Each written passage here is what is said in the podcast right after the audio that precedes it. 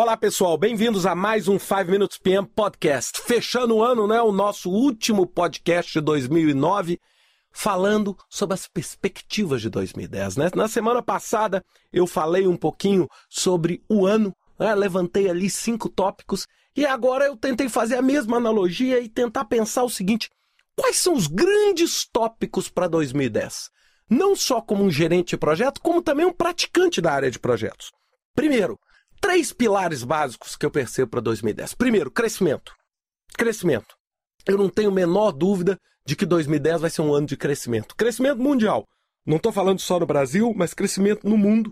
Segundo, um ano de otimismo.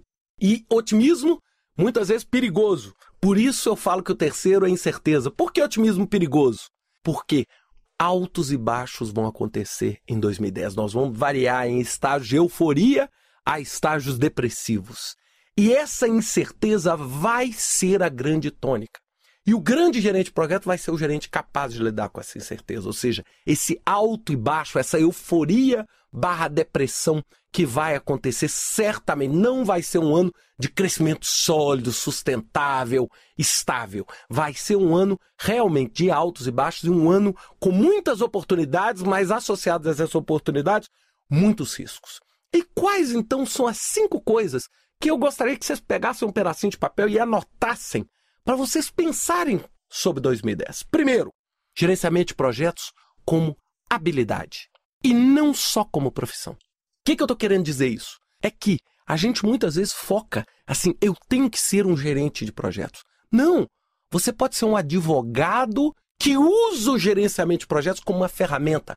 Adoro o conceito que eu já falei inúmeras vezes o conceito de canivete suíço, o gerenciamento de projetos como uma ferramenta do seu canivete suíço, como um skill, como uma habilidade, como negociação é uma habilidade, como liderança é uma habilidade, como matemática é uma habilidade, que você vai aplicar nos diferentes aspectos.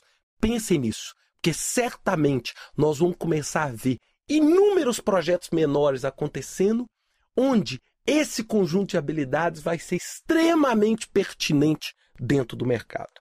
Segundo, como eu falei do uso do gerenciamento de portfólio na retrospectiva, eu acho que 2010 é o ano do gerenciamento de portfólio. É o ano de pensar em gestão de portfólio, é o ano de selecionar bem projetos, é o ano de avaliar a cadeia, ligar projetos à estratégia, ou seja, quais projetos geram iniciativas que dão resultado, ou seja, começar a tirar um pouco aquela loucura que foi 2007, 2008 de que tudo é viável então, certamente, se você tiver que estudar alguma coisa, gerenciamento de portfólio pode ser um grande, uma grande oportunidade para você praticar o seu trabalho em projetos. Terceira coisa, gap ou buraco ou falta de talento.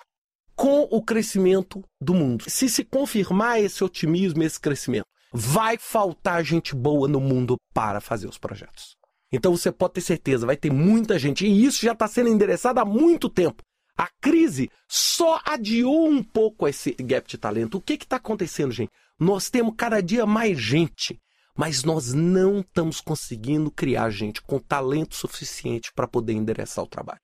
Então, certamente vai ter muita empresa que não vai conseguir endereçar o crescimento porque falta gente boa, falta gente capaz e competente. Então, ou seja, se você é o líder de uma área de projeto já começa a pensar o seguinte: como é que eu vou formar gente? Então vai ser um ano de treinamento, vai ser um ano de investimento para quê? Para suprir esse talento. E vai ser um ano, por outro lado, para as pessoas que têm talento, de oportunidades. Porque, sem dúvida nenhuma, quando você tem uma habilidade que o mercado reconhece, mas não tem muitos competidores, sem dúvida nenhuma, a oportunidade que você tem de ganhar mais dinheiro, de fazer melhores negócios. Quarto, métricas. Métricas, resultados. É um ano seguinte. Se você não conseguir mostrar resultado, você não vale.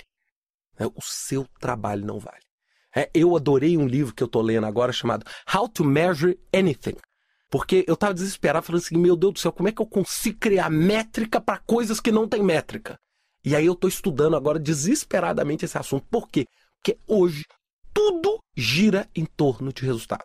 Ou seja, o seu projeto tem valor pelo resultado que ele dá. Não só o resultado financeiro, não só o resultado em prato, mas pelo resultado que ele dá em alinhamento estratégico, ganho de mercado, market share, redução de custo, é, aumento da, dos aspectos de sustentabilidade. Ou seja, tem que ter um resultado atrelado. É, tem que ter. Se não tiver esse resultado, vai ser um problema. E o quinto, Global Marketplace, mercado global.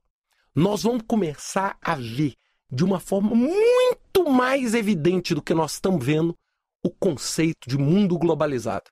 É onde todo mundo compete com todo mundo no mundo, onde o mercado, nós estamos vendo essas mídias sociais, a internet, etc., como uma alavancadora violentíssima dos conceitos globais. Então, ou seja, se você é uma pessoa local, comece a estudar aspectos globais. Comece a entender como é que o mundo funciona, dinâmica, porque certamente vão existir oportunidades singulares em inúmeros lugares do mundo, né? para quem atua em projetos. Inúmeros lugares do mundo. Ou seja, como nós vimos crescimento em alguns países africanos, alguns países do Oriente Médio, Sudeste Asiático, nós vamos ver países crescendo nos lugares mais inesperados do mundo. Nós vamos ver oportunidades florescendo em países onde essa prosperidade não era tão evidente. Ou seja, por quê? Fruto que do natural fluxo de riqueza pelo mundo. Ou seja, o fluxo que antes estava concentrado em grandes potências começa a ser distribuído